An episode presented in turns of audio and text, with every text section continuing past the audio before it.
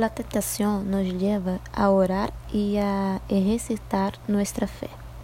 Não veas a tentação como um castigo por algum erro cometido, sino mírala como uma prueba para vencer e avançar em la perseverancia. Y recuerda también que Deus nunca pondrá delante de nosotros uma tentação que não podamos suportar.